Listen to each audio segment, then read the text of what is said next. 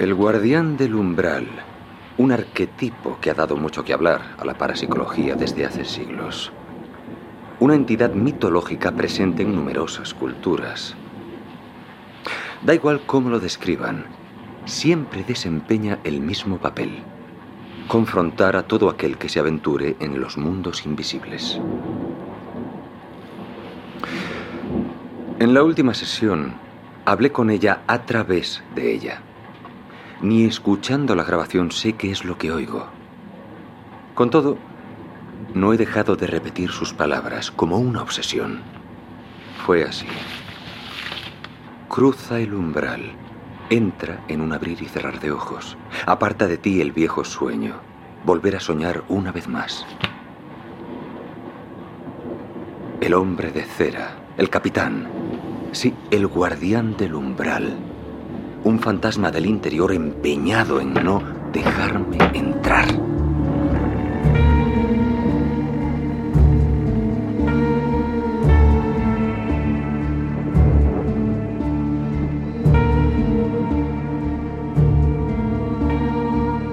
Estás escuchando el murmullo de las pesadillas. Una audioserie de ficción del mundo de Little Nightmares.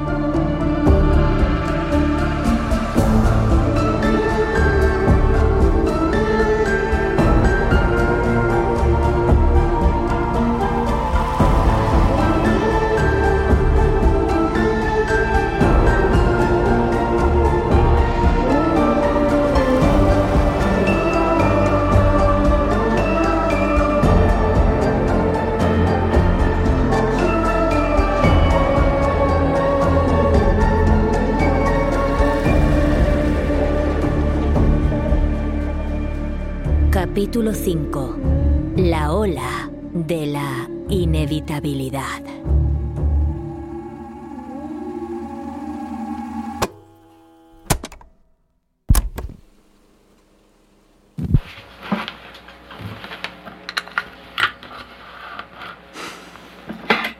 Al final nadie tenía razón. Noté que ocurría algo al revisar el electroencefalograma y de mala gana la mandé a radiología.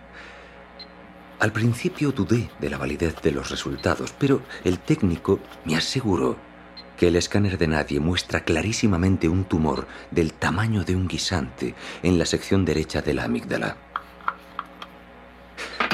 Piensa que es benigno, a pesar del aspecto que presenta en el examen ocular.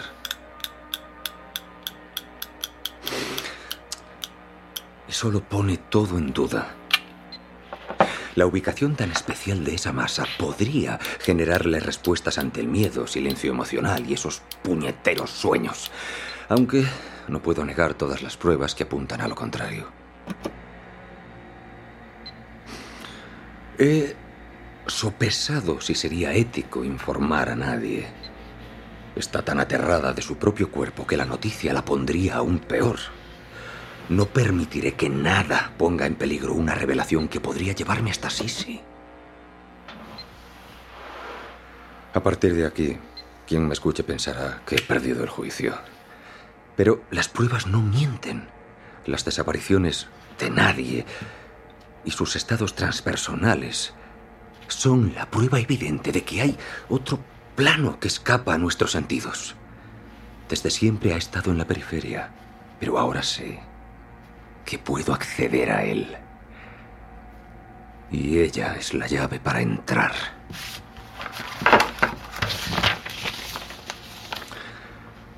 En su artículo, mi profesor plantea lo siguiente.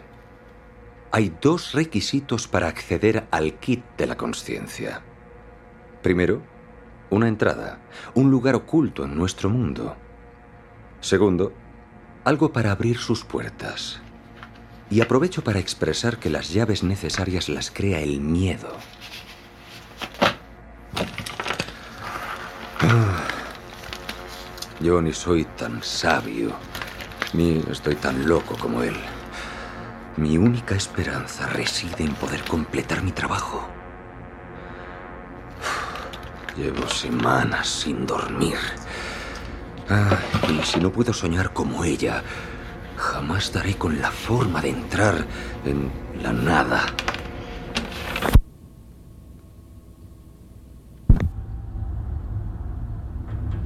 ¿Qué otoño más feo, no nadie? En las noticias lo llaman remolinos de niebla.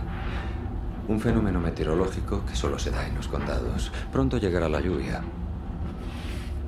Aunque un regalo seguro que te alegra el día. Toma. Uy, es casi igual. Y también es rojo.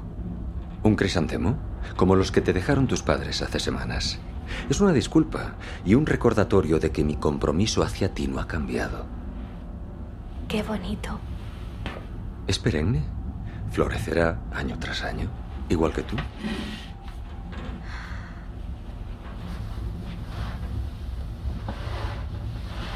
Yo creo que ya estoy preparada para hablar de mamá y papá. Oh. ¿Y cómo es eso? ¿Qué es lo que ha cambiado? Es que siento que empiezo a olvidar. Y tal vez hablar me ayude a recordar.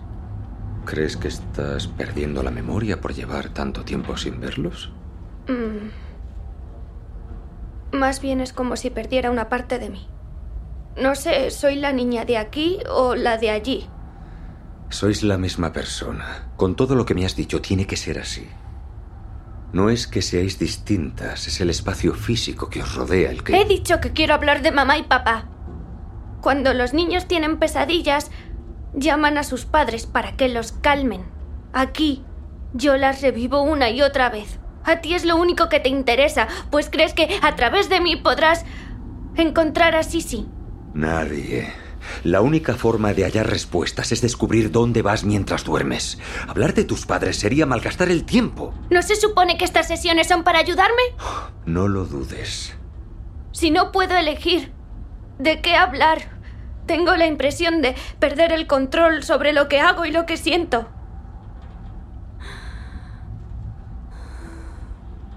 Mira, haré lo que me pides. Pero nada de cables enganchados a la cabeza. Ni máquinas. Hoy no. Sin máquinas, prometido. Creo que lo que tengo pensado te va a gustar.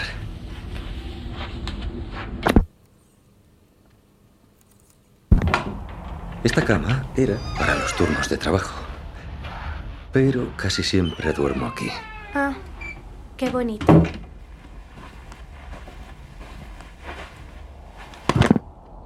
Me gustaría plantearte un cambio de roles. Yo me tumbaré aquí, con los ojos vendados, privándome de mis sentidos para inducir la actividad hipnagógica y prestar atención a tu relato. Cuéntame tu última visita y quiero que hagas todo lo posible por proyectar tu sueño en mi cabeza. Dudo que vaya a funcionar, pero por probar La chica esa, de la foto. Es ella. Es tu hija. Mi hermana. Uy, pero si nos parecéis. Venga, ya, ya estoy tumbado. Y con los ojos vendados. Llévame contigo, nadie. Yo así no vería nada. Despacio. Es muy importante. Háblame como si quisieras llevarme allí. Yo flotaba en medio de la oscuridad. Bajo mis pies no había nada. Entonces todo se desvaneció y aparecí en un lugar nuevo. Un túnel subterráneo de ladrillo con un arroyo de espeso lodo recorriendo el canal en su centro. Aún lo oigo. El tintineo de unas llaves, el chirriar del metal. ¿Lo oyes, Otto? Yo... no. Sigue intentándolo. El ruido provenía de un chico a lo lejos intentando cerrar una enorme puerta de hierro. Una risa fue lo último que oí antes de que la cerrara.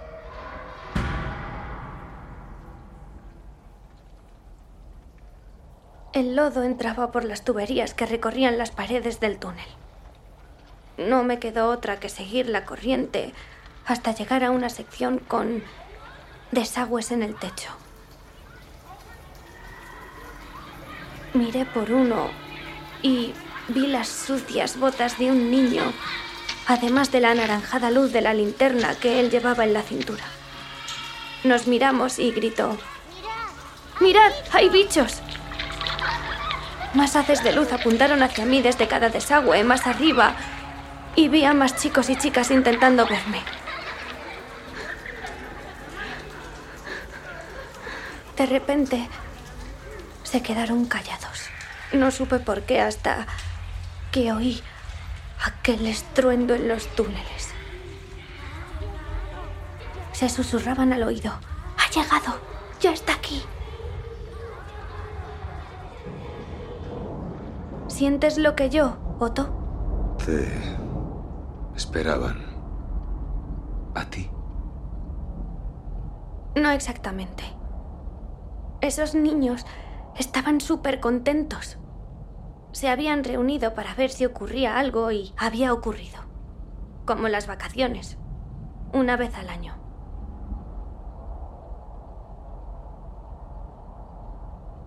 Yo quise huir de aquella celebración y corrí túnel abajo, hasta que llegué a un cruce. Superada por la gran cantidad de direcciones que podía tomar, cerré los ojos y escuché.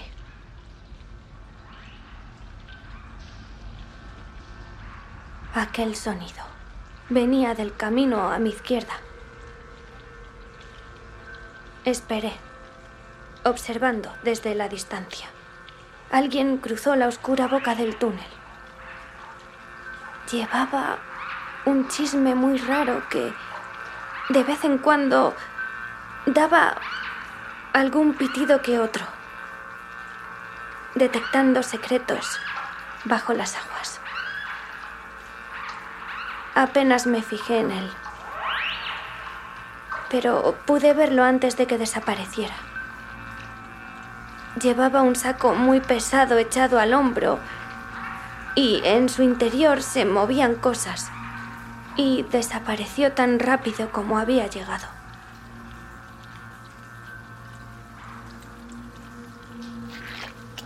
El lodo subía deprisa y ya me llegaba al tobillo. Además, olía tan mal, Otto. Imagínatelo embotándote la nariz. Luego, frente a mí, una tubería pequeña se atrancó impidiendo la circulación de aquellas aguas. Una masa gris intentó abrirse paso entre aquel atranque luchando por liberarse. Pero cuando cayó al suelo, vi que aquella cosa tan pequeñita estaba viva. Se recompuso como pudo y noté que sentía curiosidad hacia mí. Su cabeza era como una de esas setas puntiagudas que crecen en campo dioso. Me acerqué un poco hasta aquel hada con forma de setita y ella empezó a imitarme, como si nos conociéramos. Una presencia amistosa. La primera criatura no hostil que conoces que no es un niño. Sí, él pertenecía a ese lugar. Era parte de él, no actuaba como si fuera nuevo, al contrario que yo. ¿Funciona, Otto? ¿Ves su cabecita de seta puntiaguda? Creo que sí. No sé. Continúa. Vale. Relájate, Otto. Déjate ir.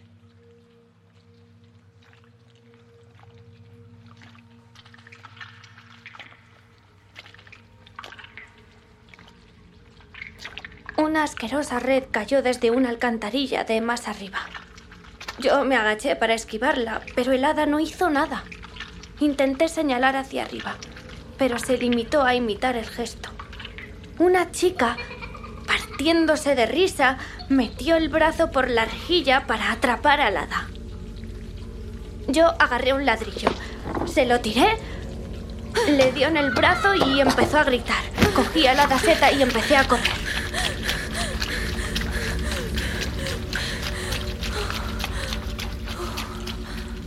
Cuando todo pasó, dejé a Lada en el suelo.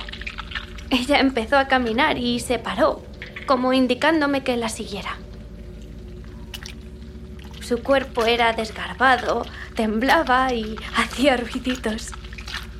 De algún modo sabía dónde me llevaba. Solo se detuvo al llegar ante la puerta oxidada de una sala de mantenimiento. Pero al entrar, descubrí algo totalmente inesperado.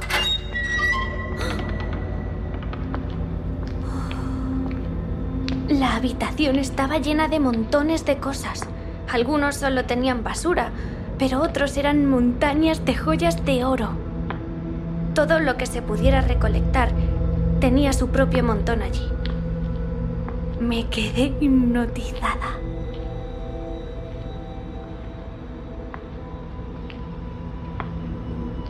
Solo tras ver una pila de llaves comprendí el origen de aquello.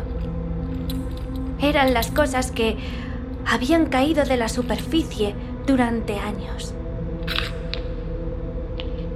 Lo único fuera de lugar era una gorra con hélice, en una silla, apartada, olvidada.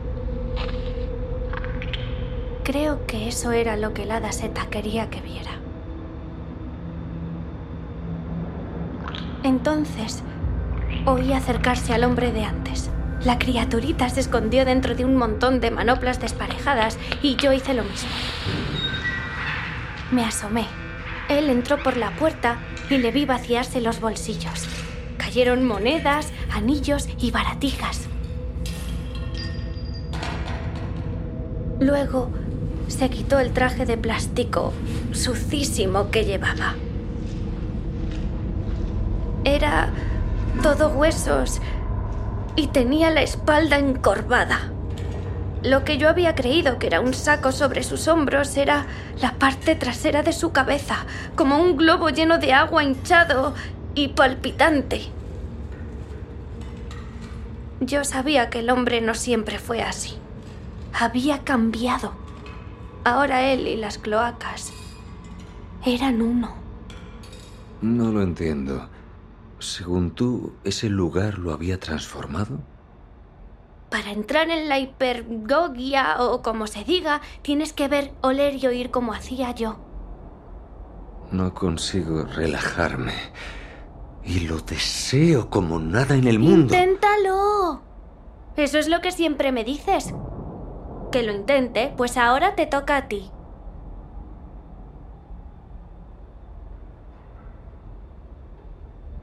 Por el rabillo del ojo, vi a Lada tratando de escapar. El hombre estaba a unos centímetros de mí.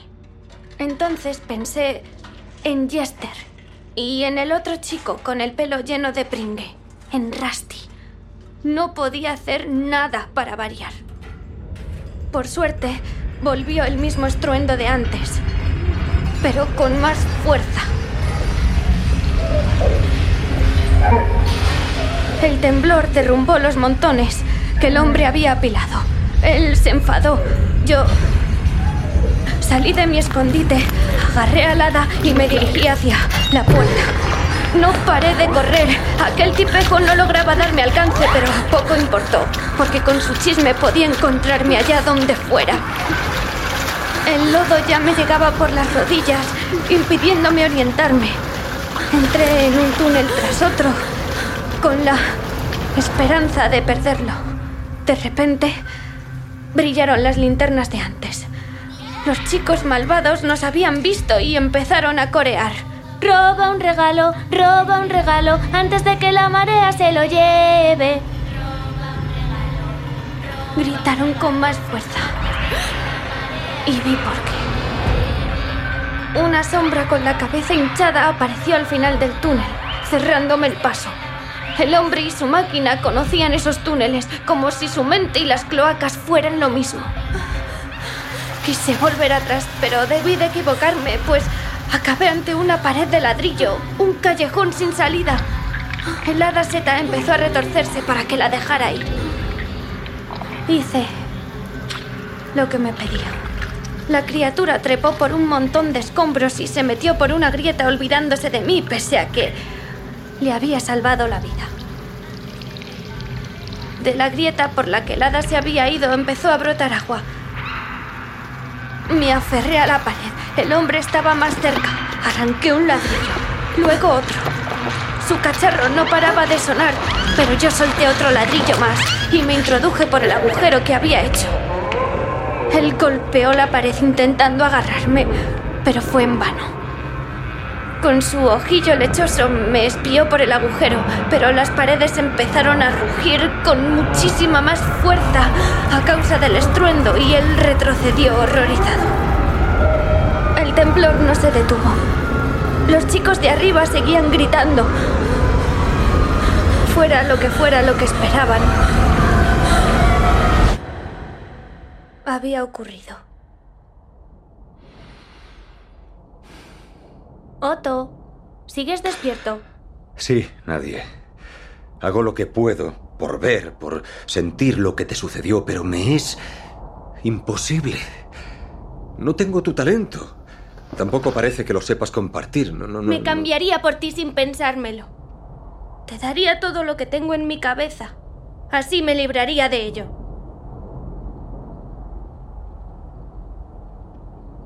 ¿Quieres que siga? Sí. Parecía como si alguien hubiera agarrado las cloacas y las sacudiera con muchísima rabia. El agua se estrellaba contra las paredes.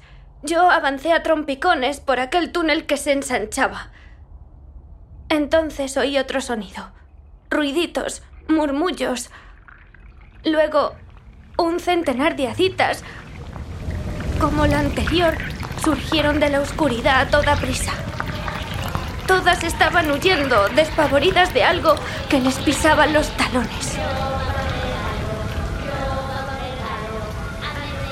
Pronto vi que era. Una gran ola se aproximaba por la alcantarilla con tanta fuerza como una manada de caballos desbocados. Ya estaba a unos metros de mí cuando... Lo entendí todo. Para los chicos de arriba, era todo un acontecimiento.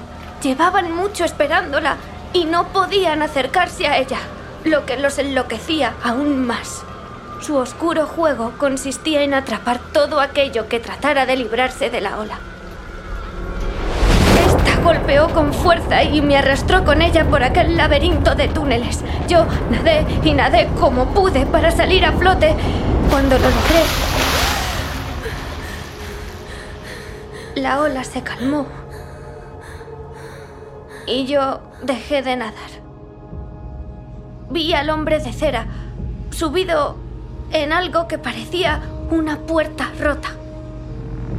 No omitas nada. Él tiene las respuestas que yo... que necesitamos. Él es la causa de tus tormentos. Que te quede claro. No estoy yo tan segura. Esta vez pude hablar en su presencia. ¿Por qué me has traído aquí? ¿Qué es lo que quieres? Él contestó. Cruza el umbral. Entra en un abrir y cerrar de ojos. Aparta de ti el viejo sueño. Volver a soñar una vez más. Entonces le grité, ¿por qué? ¿Por qué debería? Pero antes de dejarme terminar me dijo, tus infortunios no están dentro, sino fuera. Aquí serás libre de toda desgracia. Más acertijos. Cree que no puedo resolverlos, pero lo haré. Yo ya lo hice. Si me rindo a su mundo, dejaré de estar enferma. Por eso, cuando estoy allí, no me duele la cabeza, ni me creo que tengo parásitos, ni me hacen pruebas. No es cierto, no puede Yo ser. casi prefiero que me lleve con No él. digas eso. Así me alejaría de aquí, de ti. Eso es lo que quiere. Quizás. Te quiere a ti. Quizás sí, si también se sintiera como yo, aliviada.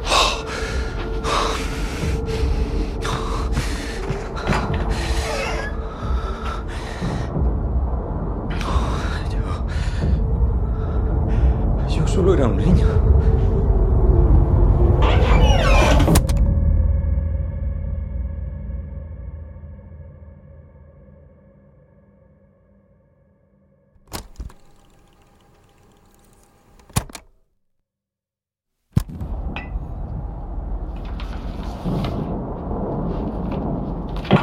Hemos acabado por hoy.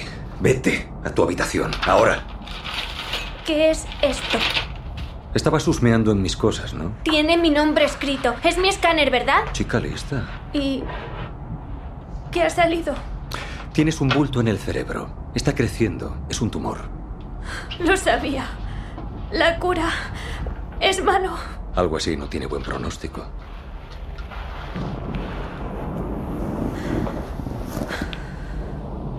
Deberías habérmelo dicho. ¿Por qué? ¿Por qué no me lo dijiste? Nunca doy los resultados hasta el momento adecuado. Ahora, vete a tu cama. Vale.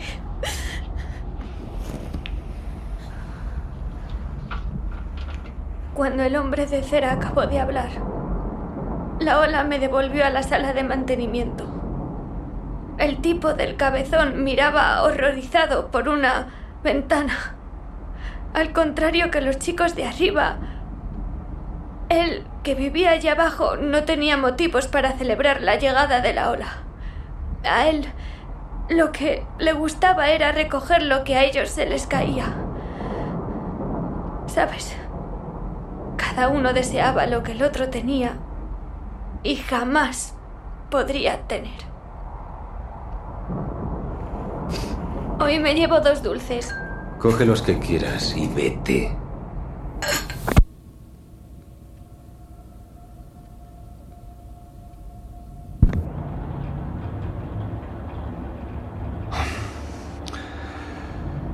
Tal vez haya sido cruel con ella. Pero mientras duerme he meditado sobre los requisitos para acceder que describió mi profesor. Creo que tenía razón, pero en parte. Solo hace falta ver el sufrimiento que ha causado el capitán para darse cuenta de que el miedo es un requisito indispensable. Y yo sé mejor que nadie que un poco de miedo puede ayudar a descubrir cosas. En cuanto a la ubicación de la entrada, puede que no sea un lugar oculto en nuestro mundo, sino en nuestra mente. Pero ¿no será su tumor la entrada que estoy buscando? El órgano de la trascendencia. No he terminado de construir mi aparato, pero su monitor onirográfico funciona bien. Si ella debe entrar en un abrir y cerrar de ojos, ¿cómo podría hacerlo yo? Lo que me dijo ella. Debo intentarlo.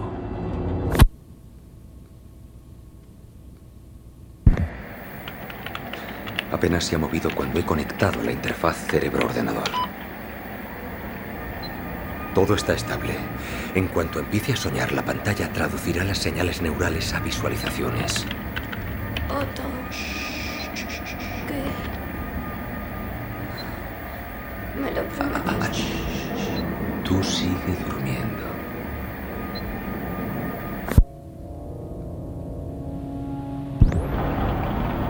Es pasada la medianoche.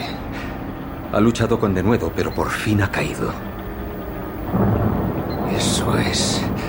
Nadie, enséñamelo. Enséñame el otro lado. Eso es. La imagen. Un calidoscopio de negros. Un abismo antinatural. Espera. Una figura. Cuesta ver. Es como si una bruma negativa lo tapara todo. Allí. Una silueta. Ovoide. Se está abriendo por el centro y... ¡Ah! Brilla como el sol. ¡Ah! ¡No! Es una pupila. Una pupila hecha de luz. ¡Ah, Dios mío! Me, me está mirando. Me, me mira. ¡Ah!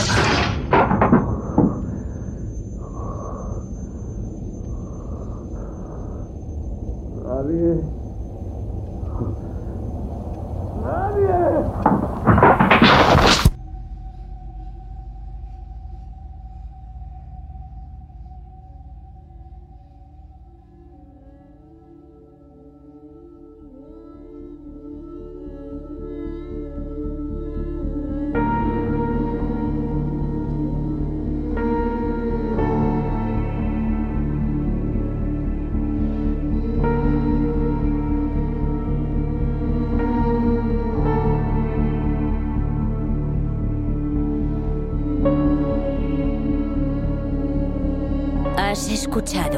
Quinto episodio de El murmullo de las pesadillas.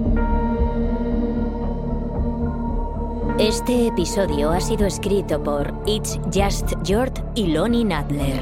Nuestro autor-productor es Lonnie Nadler. Serie original dirigida por Tomás Rocés. La versión española ha sido dirigida por Isabel Martínez. Nadie está interpretada por Elena Jiménez. Otto está interpretado por Nano Castro. Voces adicionales por Danay Jiménez. Música creada por Tobías Lilia y Tomás Rocés. Episodio grabado por Adrián Ortiz y Mario Fernández en Keywords Studios Spain, un estudio de Keywords. Mezclado por Logan Nahuawi de Keywords Studios France. Producción supervisada por Alice Debart de Bandai Namco. Esta serie está basada en Little Nightmares de Bandai Namco Europe.